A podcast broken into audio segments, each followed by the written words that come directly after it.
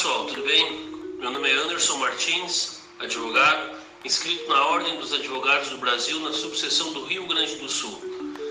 Hoje eu quero falar sobre um tema bastante comum e recorrente. Em diversas oportunidades, o cliente bate a porta do escritório com o seguinte questionamento: Doutor, estou me separando. Como fica com relação à guarda dos filhos menores? Pois bem, hoje no Brasil nós temos três tipos de guarda temos a guarda unilateral, a guarda compartilhada e a guarda alternada. Vamos falar um pouquinho sobre cada uma delas. A guarda unilateral é aquela guarda atribuída a um dos genitores. A criança reside com um dos genitores e ao outro, o que não coabita com a criança, é reservado o direito de visitas, de forma a garantir a manutenção do vínculo familiar. Na guarda compartilhada, ela é muito parecida com a guarda unilateral. A criança tem uma referência de lar, ela mora com a mãe ou mora com o pai. Ela, o, o outro que não coabita, ele tem o direito de visitas também, de forma a manter o vínculo familiar.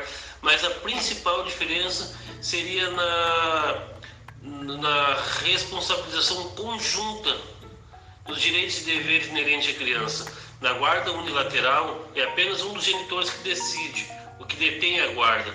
Na guarda compartilhada, ambos os genitores decidem. E já na guarda alternada, essa é uma construção doutrinária, ela não existe, ela não tem uma previsão no nosso ordenamento jurídico, mas de fato ela existe. O que seria isso? Seria a guarda exclusiva e alternada entre os genitores.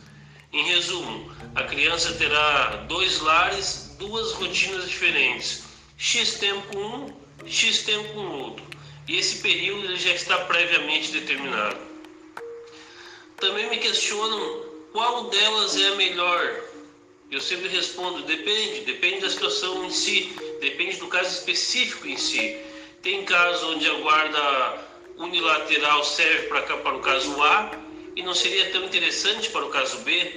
Tem casos onde ela é interessante para o caso B e não seria melhor para o caso A. Então sempre depende do caso específico.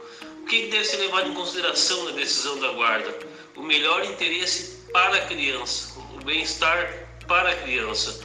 Ah, os genitores eles têm que ter a maturidade e analisar qual seria melhor, qual o melhor para o interesse da criança. A guarda ficar comigo, a guarda ficar com o outro, a guarda ser compartilhada, a guarda ser alternada, a guarda ser unilateral, depende. Depende do caso específico em si, sempre de olho no melhor interesse para a criança.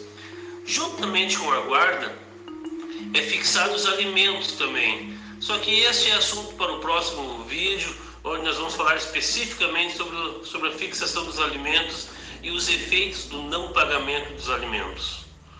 Espero ter auxiliado, espero ter contribuído, ter sanado algumas dúvidas. Eu agradeço a atenção de todos. Meu muito obrigado.